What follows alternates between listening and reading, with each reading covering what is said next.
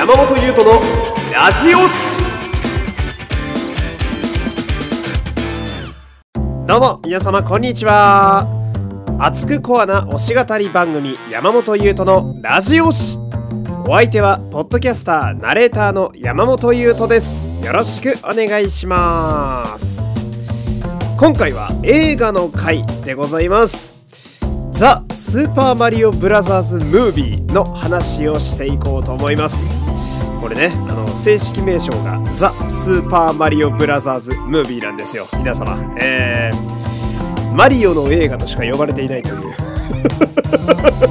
うん、まあ伝わればいいかなという感じではあるんですけどね、えー、マリオの映画の話をしていこうかなと。で、えー、映画の会議のねいつものやつですね。まあ例によってネタバレがっつりと言いたいところではあるんですけれども。これマリオの映画、えー、もう見てくださった方にはすごい伝わると思うんですけど。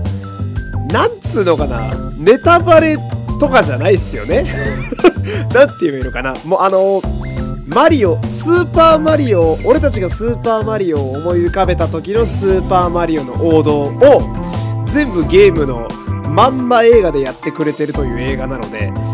ネタバレもクソもないんですよ。うん、その水戸黄門とかと同じなんですよね。うん、その一個お約束というかさお約束をやってくれてる映画なのでまあそんなにネタバレでおいおいおいってなる人はいないと思うんだけどまあ一応念のためね、うん、ネタバレがっつりですんで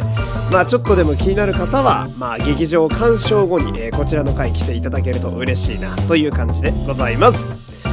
では早速参りましょうさあというわけでね、えー、マリオの映画の話していこうかなと思うんですけどこれどうですか、えー、多分聞いてらっしゃる方の中ではもう見たよという方結構多いと思うんですけれどもねいやーこれないい映画でしたね。うん、俺はね、すごいいい映画に仕上がってると思うんですよ。うん。いや、いい映画が多いな、最近。これは嬉しいですよ、映画ファンとして。うん。まあ、スーパーマリオブラザーズムービーに関しては、そもそも私、ゲームがすごい好きでね。うん、で、もちろん、任天堂も大好きだし、で、マリオもさ、多分だけど、私が一番最初に遊んだゲームが俺、マリオの、あのー、なんつうのかな、を、えー、っとですね、ゲームボーイかなんかに移植した時のドットのマリオが横で動いてるやつ、一番王道のやつが多分最初に私のやったゲームなんだけどさ、やっぱ、だからマリオがこう骨身に刻み込まれている世代なわけですよ。うん。だからこそこうすごくいい映画だなって感じられて。うん。で、そのゲームが原作の映画っていうところを取っ払っても、なんつうかこう、アトラクション的にね、うん、見終わった後に、うわ、楽しかったなーってなる部分がすごく多い映画だったので、マジで、いわゆる老若男女誰にでもおすすめできる映画というか、うん、すごくいい映画だなと思います。うん。これいい映画多いんですよ、最近。ちょっと脇道それますけど。うん。あの、前見た新仮面ライダーもそうでしたし、えー、今度このラジオでもね、喋ろうと思うんだけど、ガーディアンズ・オブ・ギャラクシーボリューム3っていう映画がね、えー、やってたりなんかして、うん、これくしくも、あの、海外版のマリオの声をやってる方がね、クリス・プラットという俺の大好きな俳優さんで、ジュラシック・ワールドとか出てらっしゃる方なんだけど、ガーディアンズ・オブ・ギャラクシーの主役であるピーター・クイル、スターロードを演じてるのもクリス・プラットだったりなんかしてね、うん、このゴールデンウィークはクリス・プラットばっか聞いてんなとか思ったりもするんだけどさ。まあまあそれはいいとして。ガーディアンズ・オブ・ギャラクシーもめちゃくちゃ良かったのよ。うん、マジでいい映画多くて最近。あ、本当に映画ファンとしては嬉しい。なんかそれぞれベクトル違うんだけど、思い思いの場所で最大限のスキルでその映画をいいように見せてくださっててさ、いやーこれは嬉しいとか思ったりもするわけよ。で、まあマリオの話に戻りますけど、うん。まあさっきアトラクションのような楽しさという話私しましたけど、うん、なんつうんだろうな。世の中にありとあらゆるゲーム映画実はゲームが原作の映画って結構あるんですよね。うん、まあ日本の映画だと少ないけど、まあ、いわゆるハリウッド映画的なもんだと、まあ、バイオハザードとかがやっぱ一番わかりやすいかな。うん、トゥームレイダーとかもそうだし、まあ、サイレントヒルとかもそうか、アンチャーテッドとかもそうだね。うん、意外と多かったりするんだけど、ありとあらゆるゲーム映画の中でも、俺最高の映画なんじゃないかなと思うんですよ。今回のマリオ映画が。うん。やっぱそれでなんでそう思ったかっていうのはまあ単純に映画のクオリティが高くて楽しいなっていうのもあるんだけど一番はあのこの映画見終わった後めちゃくちゃマリオをプレイしたくなるんですよ。うん、これって俺ゲーム映画の一つこう目指すべき場所というかさ極まった境地なんじゃないかなと思ったりなんかして、うん、そのまあゲームが原作の映画っていうともちろんそのゲームがもちろん元ネタとしてあるわけだからそこからこういろいろ引っ張ってきてさ、うん、まあ映画っぽくこう作ってくれるね一本の作品にしてくれるわけだけど一方で映画にするためにまあオリジナル設定だったり、うん、まあものすごい改変されていたり元のゲーム画面とかを感じさせる要素はあんまりねえなっていうゲーム映画まあこれいっぱいありますわ。うん。まあこれはもうしょうがないっちゃしょうがない部分なんだけどね。うん。映画として違うエンタメにするわけだから、そこは多少しょうがない部分もあるとは思う。だけど、このマリオの映画に関しては、その、なんつうんだろうな、いわゆる 3D アニメっていうね、まあ海外のカートゥーンな世界観を活かしつつも、ちょっと原作と違う要素、まあマリオたちがブルックリンに住んでるとか、えー、入れつつ、だけど、見てると、確実にあの時やったスーパーマリオの画面が映画で出てくるわけですよ。うん、まあ、横スクロールだったりだとかさ、うん、こう、マリオカートで、えー、走ってる部分、レインボーロードとかさ、うん、あれ？これってあの時遊んでたマリオのここじゃないって思う部分がむちゃくちゃ入っていて、うん、いや、これはとてもやりたくなるというかさ、うん特にマリオカートをやりたくなる方がすごく多くなる映画なんじゃないかなと思うんだけど、うん、このゲーム映画で、あの、えゲームが原作で、ちゃんとそのゲームをもう一度こう思い出させてくれるというか、もう一回やりたくなるみたいな。これは俺、ゲームを原作、原作とした映画の一つ、まあ、通過点、勝利点、うん、勝ち、うん、優勝、優勝ですね。うん、これは非常にいい映画だなと思って。うん、で、まあそのゲームあの画面だったりを思い出させてくれる要素としてさ、うん、やっぱこういろんな小ネタが散りばめられてんのがなんかすごく見てて楽しいなと思う映画やと思うんですよ。うん、まあ画面的なものでもそうですしキャラクターあのスパイクっていうキャラがいたりとか、うん、これマリオの最初の敵というかライバルというか、うん、だったりとかまああとこう音楽とかあの効果音ちょっとした。うん、あの結構冒頭の方でね、ルイージのあのスマホが鳴るシーンがあるんですけど、ルイージのスマホの着信音がゲームキューブの起動音なんですよね。あれは俺、一番正直こう、血が湧き上がったというか、うん、私、平成4年生まれで今年31になる世代なんですけど、私の前後ぐらいの世代って多分、小学校の時一番やってんのゲームキューブなんですよね。うん、本当にね、うわってなったな。うん、まあ、いろんなあの、あのな映画ってさ、本当にいい要素がいっぱいあって、あれ？え、これってもしかしてみたいな、うわー、これ拾ってくるかなかなか渋いとかさ、あるんだけど、ゲームキューブの起動音が一番ぶち上がったな、正直。うん、うわっ！冒頭でこれぶっ込んでくんのマジかよと思って。うん、で、その後映画的にはそのゲームキューブの起動音のスマホを取った後に、えー、マリオたちが工事現場をね渡ってその仕事のさ現場に行くわけなんだけど、うん、その工事現場を走り抜けていくシーンが急に横スクロールになってさ、うん、まあ映画だとあんまり見ない光景ですよね。ゲーム映画ならではの視点になっていてそこのこうマリオの細かい動きとかさ、うん、もう見ててもう本当にワクワクするし、うん、うわちょっと待ってくれよ。めちゃくちゃいい演出してくれんじゃんみたいなま。開始15分ぐらいで心をめちゃくちゃ掴まれてるみたいな。あれがすごいいいなと思いましたし。うん、で、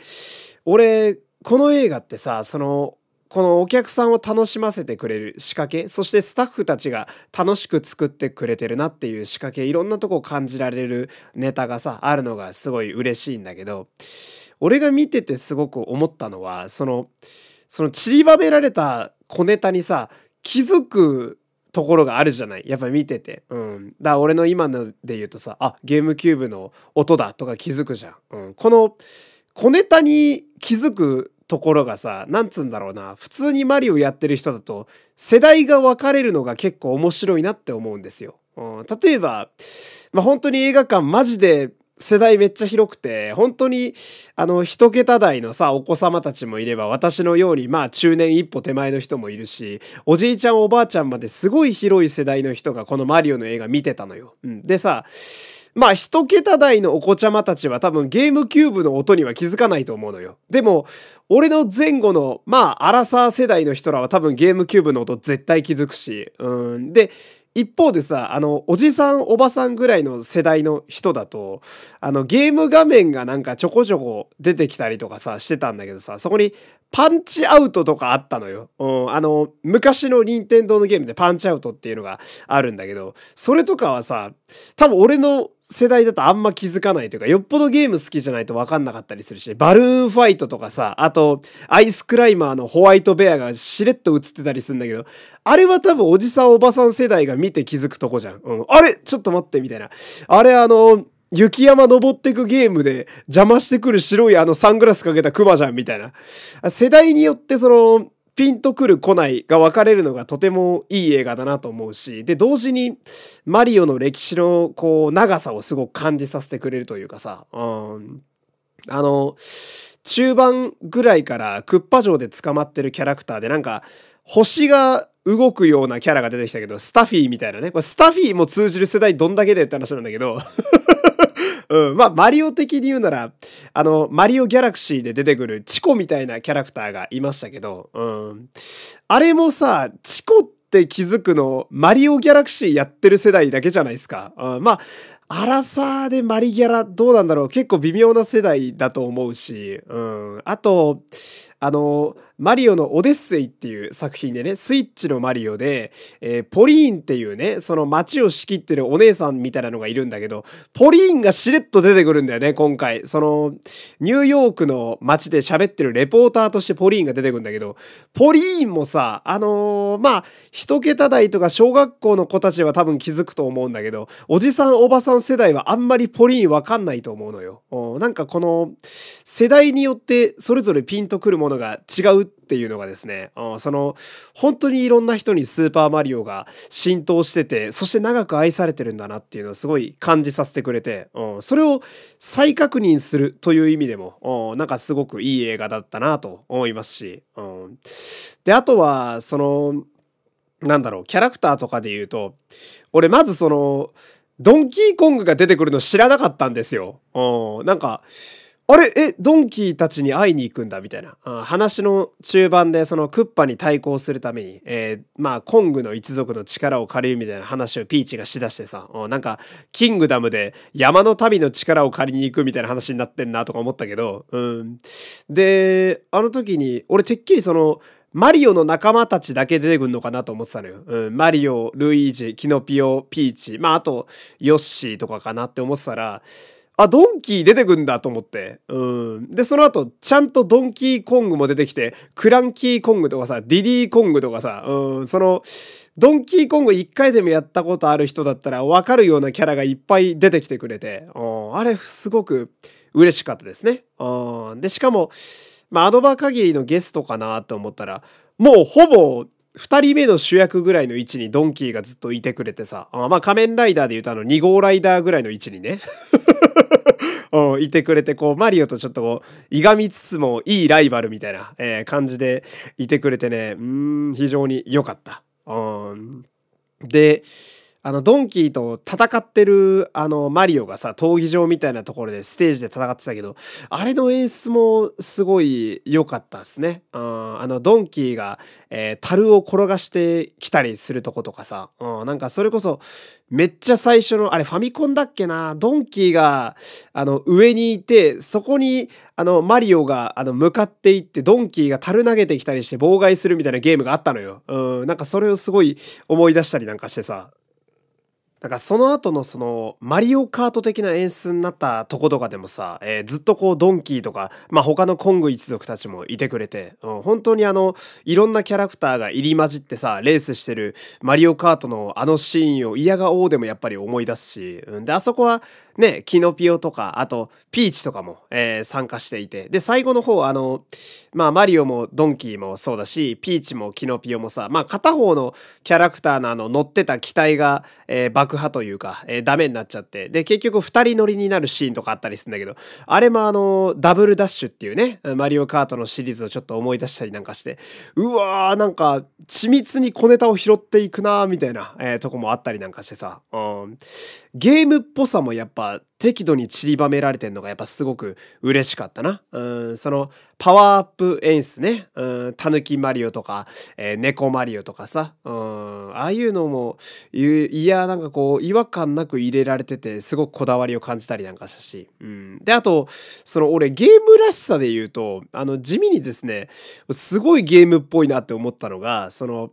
ピーチ姫が強いことなんですよ。うん、ピーチ姫。うん、その、なんだろうな。まあ、スーパーマリオシリーズ。まあ、我、私も全部はやってないんですけど、割と最近のまではやってるんだけど、全部やってるわけじゃないんだけど、マリオシリーズをやってる人からすると、ピーチ姫って結構強いんだよね、実は。まあ、それこそ、マリオカートでもそうだし、まあ他で言うと有名なのはやっぱりスマブラとかさ。うんまあ、なんだろうな、普通に戦えるぐらいには実は結構強かったりなんかして。うん。だけど、世間のイメージだとさ、まあ、魔王的なポジションのクッパが、えー、まあ、まさしくプリンセスのピーチをこう、さらいに来て、もしくはさらって、で、それを、まあ、王子様である、えー、マリオが助けに行くっていう、まあ、これがスーパーマリオの一番の流れだと、やっぱりなんとなく世間は思ってるんだけど、そんなにさらわれないんだよな、ピーチって。うん。なんならこの、最初から最後まで結構味方キャラとして意外とこう戦ってくれることの方が多いというか、まあもしくはサポートしてくれることの方が多かったりなんかして。うん、で、ゲームファンからすると実はピーチ結構強いんやでっていうのがどっかにあるんだけど、この映画もうずーっとピーチが強くてうん、普通に戦闘要員なんだよな。うん、だから、これが個人的にはゲームっぽくてすごく良かったですね。うん。あの、さっきの、そのマリオの姿が変わるさ、猫マリオだったり、タヌキマリオっていう話があったけど、えー、ピーチもね、うん、ファイヤーピーチだったり、あとアイスピーチだったりっていうね、あの、アイテムを取ることによって、ちゃんとこう、あの、新しい姿になって戦闘能力が上がってるみたいな描写もちゃんとあったし、うん。で、あと、マリオが、こう、なんでしょうね、いわゆるミニゲームというかさ、えー、我々が散々スター取るために何度も落ちたみたいなね。あの特訓場みたいなところでね、えー、修行するシーンがあってでピーチも昔あそこで修行していて何度も何度もやって、えー、そのうちにどんどん強くなっていったっていう説明があったけどこれもなんかすごく良かったなと思うんですよ。うんそのまあ、ピーチが強いっていうのは、ファンからすると割と、まあそうだよなって思う部分ではあるんだけど、ただ、その強さの源が、なんとなくふわっとした力を与えられて強くなってるとかではなく、プリンセスピーチの、その、まあ一応努力としてね、うん、修行の成果で今こんだけ強いんやでっていう風にストーリーが作られてるのは個人的にはすごいいいなと思った。うん、で、えー、実際映画の中のマリオも何度も落ちて落ちて叩かれてぶっ飛んで失敗してっていう風にね、えー、めちゃくちゃ失敗してたけど、あのーなんだろう、ステージの構造をさ、え何度も失敗することによって覚えていって、で、どうにかクリアするっていうこの横スクロールアクションのマリオあるあるというかさ、それをストーリーに入れてくれてるっていう演出もすごくにくいというかね、あいいなって思ったんですよ。うん。つまりピーチもあのステージで何度も失敗して、その結果どうにかクリアしているっていうこのスーパーマリオファンが一回どころか何百回もやってるプロセスをさ、あの映画のキャラクターで強いやつだってちゃんとやってんだなって思わせてくれるのが、まあこれもゲームらしさを感じてすごく良かったというか、うん。あの、たまにその、マリオってね、うん、私もたまにやったりするんですよ。あ今、任天堂スイッチだとね、えー、まあ今だともう配信止まっちゃってんのかな。私昔配信してた頃に買ったのがさ、64の、えー、あのスーパーマリオ64と、えー、ゲームキューブのスーパーマリオサンシャインと Wii のスーパーマリオギャラクシーが一緒になったソフトが、えー、あるんだけどさ、あれ俺たまにすごく懐かしいんで遊んだりすんのよ。うん、で、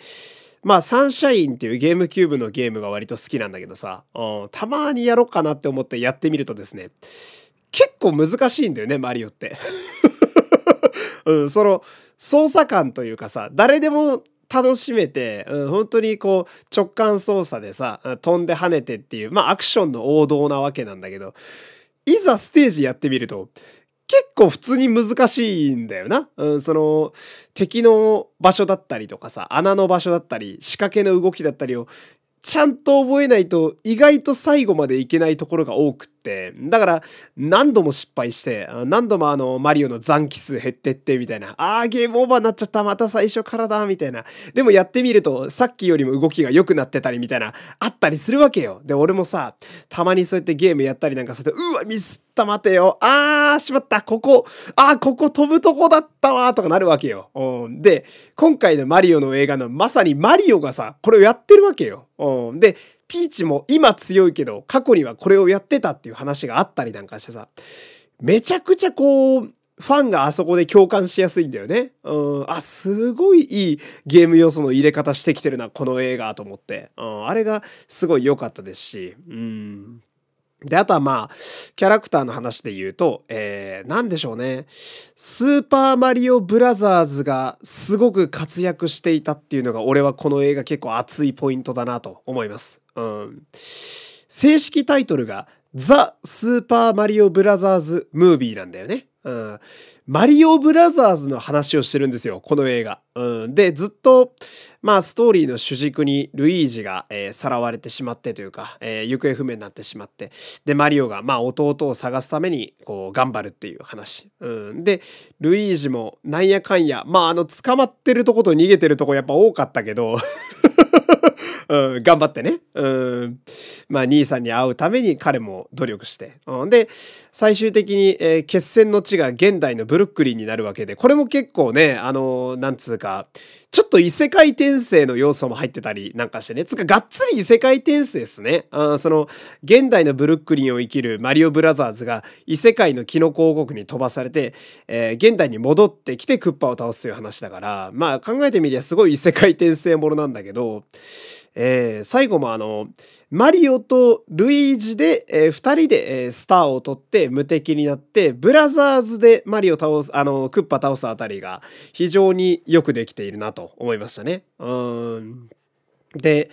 あの、まあやっぱりスーパーマリオでさ、マリオがやっぱ主役のことが多いから、まあ、マリオやってた時の BGM だなーっていう演出とかも結構あるんだけど、あの、嬉しかったのが、ルイージが一人になっちゃった時、うん、まあ特に最初の方かな、暗闇の中を懐中電灯をつけながら歩いていくみたいな。うん、あれやっぱ思い出すのは、ルイージマンションですよね。あそのゲームキューブであったさ、ルイージマンションって。割とゲームキューブの発売の最初の方に、えー、発表されたタイトルだったんで、きっと私の前後の世代、私同じぐらいの世代の方は、絶対ルイージマンションって一度はやったことあると思うんですよ。うん、で、あれ面白いんだよな、ルイージマンションって。うん。で、懐中電灯が結構キーポイントになってくるゲームなんですよね。こう、当てることによって暗闇からさ、こう、お化けを見つけ出すっていうのがあったりなんかして。うん。で、今回のルイージも、あれ細かいなって思ったんだけど、懐中電灯をつける時の音が、ルイージマンションで、あの、ルイージが懐中電灯をつける時の効果音と全く一緒なんだよね。あれね。うん。あの音だけで俺ちょっと上がっちゃったもんな。うん。カチッみたいな。で、その後、あの、骨のカロンたちか、えー、カロンたちにめっちゃ追われるとことかさ、うん。だからルイージって、なんつうのかな、逃げ惑ったり、あの、怯えてんのがめっちゃ似合うというかさ。でも最後は最後ちゃんとあの、かっこよく決めてるとこもあったからさ、あ、これはやっぱりマリオブラザーズの話なんやなっていうのもすごい分かったりなんかして。あと、他にも、なんだろうな、私が結構グッときた要素としては、マリオ64の要素を結構入れてくださってるなっていうのも嬉しくってね。うん、マリオ64は、まあ文字通り、任天堂64で、えー、発売されていたゲームで、私が、えー、っと、64はですね、買ってもらえなくて、友達ん家に行ってね、うん、やっていた記憶があって、で、その時やってたのがやっぱスマブラと、えー、それこそマリオ64だったわけで。うん、まず、最初の方に出てきた、ペンギンたちがいたけど、あれ、ま、多分マリオ64のキャラだと思うんですよ。うん、あの、えー、寒い寒いマウンテンっていうね。こんな直球な名前あるっていうね。その、寒い寒いマウンテンが暑いわけないからね。うん、その、まあ寒いんだろうなってわかるタイプのなんか雪山みたいなステージがマリオ64にあってさ、あなんかペンギンの親子の話がちょっとあったりなんかするステージなんだけど、多分そこの住人なんだよね、あれ、ペンギン。うん、まああんな綺麗にね、あの CG で毛並みふさふさで出てくるとは思わなかったですけど、うん、マリオ64の頃なんてさ、まあポリゴンがやっと出てきて 3D ゲーム、つかマリオ初の 3D か64が、あだから、まあまだカクカクの時代だったりしたわけだけどさ、うん、だけど、あのペンギンたちがあんな綺麗になって、しかも結構喋ってるぞっていうところは、ちょっとグッときましたね。まあ、あっという間にクッパにやられちゃうんだけど、うん、で、他にも64要素だと、まあ、直接がっつり活躍したかっていうと微妙だけど、あの、クッパが結婚式やってる時の、あの、セレモニーのお客さんで、多分クッパ軍団だと思うんだけど、クッパ軍団の中に、ボムキングってやつがいて、うん。え、ボムキングは、あの、64のマリオの、確か一番最初のボスキャラクターなんですよね。うん、山の一番上にいて、うん、まあ、文字通りでかいボム兵でさ。で、ボム兵だからやっぱり爆発するわけで。うん、で、今回も、あの、映画の中でその、火がついて大爆発するっていう要素がちゃんと拾われてたりなんかしてさ。うん。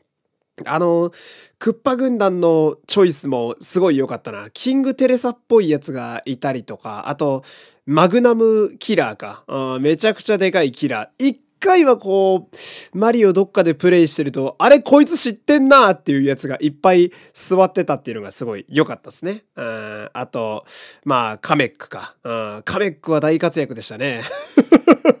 うん、あと、ノコノコとか。うん。あと、あの、マリオカート的なね、あの、カートの、えー、レースのところで、あの、マリオをずっと追っかけていた、亀のなんか、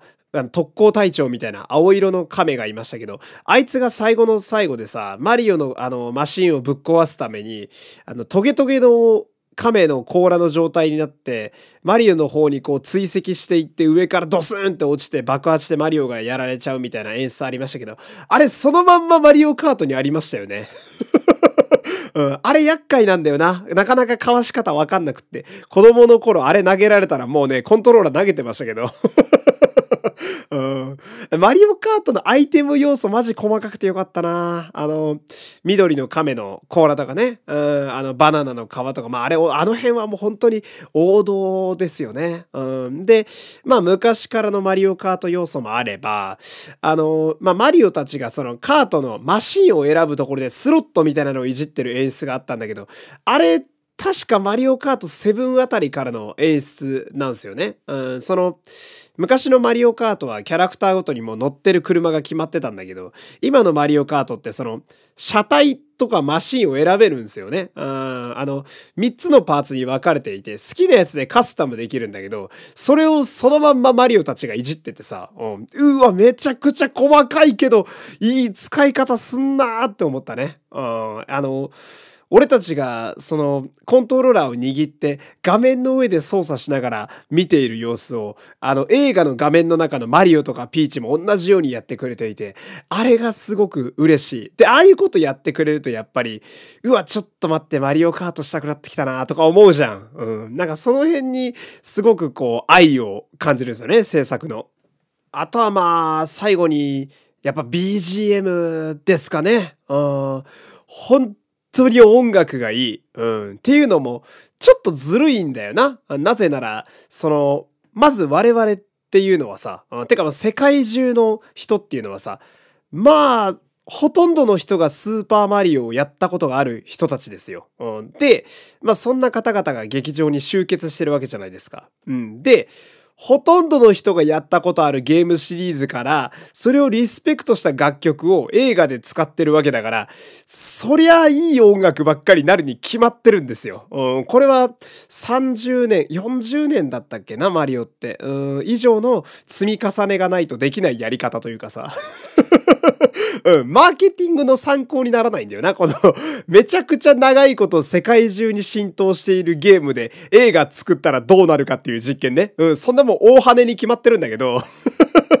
うん、とにかくやっぱり BGM がいい。で、やっぱり私も聞いてて、あれ、この BGM 知ってる？いや、知りすぎてるなーみたいな。うん、なんか、ここってこの BGM 流れるんだろうって思った BGM 流してくれるじゃん。うん、それこそ、マリオとピーチらの修行のさ、ステージのとことか、あれ絶対あの BGM だろみたいな。はいはい来た来たとかね。うん、最後のスター取ったところもさ、もちろんあれですよね。はい、ちゃんと流してくれた。ありがとうございます。みたいな。うん、いやー、BGM がマジでいいんすよね。マリオの音楽ってなんであんないいんだろうな。うん。で、あと、まあやっぱ SE も非常にいいですね。さっきも喋ってましたけど、そのやっぱゲームキューブの起動音。うん、で、ルイージマンションと全く同じあの懐中電灯をつける音とか。うん、やっぱすごいよな。やっぱさ今言ったけど、やっぱどこかしらのシリーズはプレイしているという都合上ね。うん、どっかしらのそのシリーズで使われた音なり BGM をアレンジして、えー、映画で使ってくれてるわけだからさ、うん、誰かには刺さるようにできてるんだよな、あの映画。うん、原作が強すぎる映画っていうこの新ジャンルどうよ。うん、で、しかも、世界中にファンがいるっていうね。うん、そりゃ、うん、いい映画できるだろうし、素晴らしくこう、えー、楽しめたというかさ。うん、でもなんだろう。まあ私こうは言いながらもね、あのー、まあいろんなこうインタビューとか、うん、特に、えー、宮本茂さんのね、インタビューとか読んでてすごく感じたんですけど、やっぱ作る時はすごい苦労されてるなっていうのは思ったんですよ。うん、その、それこそ世界中で遊ばれているスーパーマリオだからこそさ、じゃあ映画にして、うん、っていうか映画にする意味あるのかから多分スタートすると思うし、うん、じゃあ映画にするとして、じゃあ 3D アニメという方法を今回は選んだと。うん、じゃあそれでスーパーマリオを表現するためには、そして世界中のファンがこれだって言ってくれるようなものを作るためにはって考えると、うん、とんでもない試行錯誤と努力が絶対そこにはあるわけで、うん、これには本当に頭上がらないなと思うわけですよ。うんだってマリオってアクションゲームの王道でありゲームの王様だと俺は思ってるけど、うん、だからこそそれを違うエンタメとして作ろうと思った時のそのハードルの高さたるやって思うじゃない？うん、で結果としてそのすごい、まあ、研究だったり、えー、愛だったり、うん、その努力だったりで俺たちにこんな素晴らしいもん見せてくれてるわけだからさ、うん、いやこれはもう感謝しかないし。うんでちょろっと続編があるんじゃないかなっていう感じの終わり方を今回してるんですよね。うん。まあ、ヨッシーの卵がブルックリンでっていう感じで終わってるんで、うん。ちょっと続編も期待していいのかなとか思っちゃったりなんかして。うん。で、ぜひあの、そうですね、余裕のある方はその宮本茂さんのね、あのインタビュー、どっかしらではあるはず、いろんな媒体で流れてるんで、あの、見てほしいんですけど、あの、他の任天堂のキャラクターでも映画いけるんちゃうかみたいな話してるんですよ。まあ、ゼルダとか、えー、カービィとかになるんですかね。うん、って話をしてるんで、なんでしょうね。任天堂ユニバースというか、うん、っていうのも、まあ、遠い将来、うん、夢ではないのかなとかちょっと思ったりなんかして。うん、でもまあ、その先駆けとしてもそうだし、一つのゲーム映画としても、本当にこのザ・スーパーマリオブラザーズ・ムービーは、最高のクオリティだったんで、うん、いやー、嬉しかった。嬉しかったですよ、本当に。うん。その自分が愛しているゲームというジャンル、自分が愛しているこのスーパーマリオ、そして任天堂というね、えー、この方々が作ってくれた作品をこう、まっすぐね、胸を張って、いい映画だったって言えるのは、ファンとしてこんなに幸せなことはないなと思ったっていうね。うん、今日はそんな感じのお話でした。山本優斗のラジオはい、エンディングです。お疲れ様でした。山本優斗のラジオシでは番組の感想、雑談の回でのリクエスト曲をお待ちしております。番組概要のマシュマロやハッシュタグ、ラジオシでのツイート、Spotify からお聞きの方は番組の Q&A 機能でも募集しておりますので、お好みの場所からお送りください。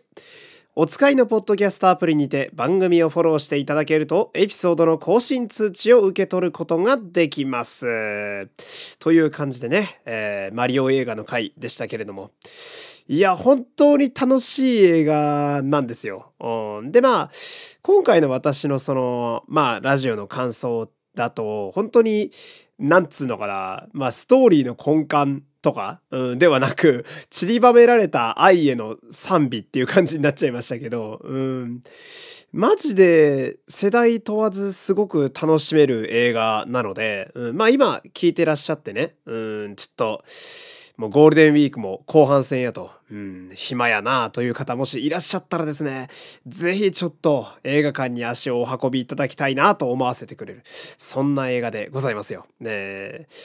なんかこう、万人におすすめできる、うん、全くこう、なん忖度なしでおすすめできる映画なかなかないと思うので、うん、ぜひこの機会に皆様も一度、えー、見ていただけたらなと思っております。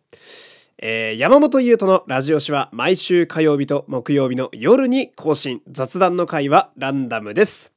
えー、次回予告、えー、ちょっとね、来週ちょっとと私のスケジュールが微妙な部分があって、火曜日かわかんないんですけど、まあ一応次にやる予定ということで次回予告。えー、ガーディアンズ・オブ・ギャラクシーボリューム3の感想をやろうかなと思っております。マジでいい映画。もうね、いい映画ばっかなのよ。これは本当に嬉しい。うん。こんなに泣いて笑うことあるっていうぐらい泣きましたね。うん、ガーディアンズ・オブ・ギャラクシーボリューム3。めちゃくちゃにいい映画なんで、私が感想会やる前に、え、ガーディアンズ・オブ・ギャラクシー、もしくはマーベルシリーズにご興味ある方は、ぜひ一回見といてほしい。めちゃくちゃにいい映画。えー、ということだけお伝えしておきます。まあ、ご興味ある方は、えー、皆様こちらも聞いてください。というわけで、えー、本日も最後までお付き合いありがとうございました。お相手は山本優斗でした。また次回、さよなら、さよなら。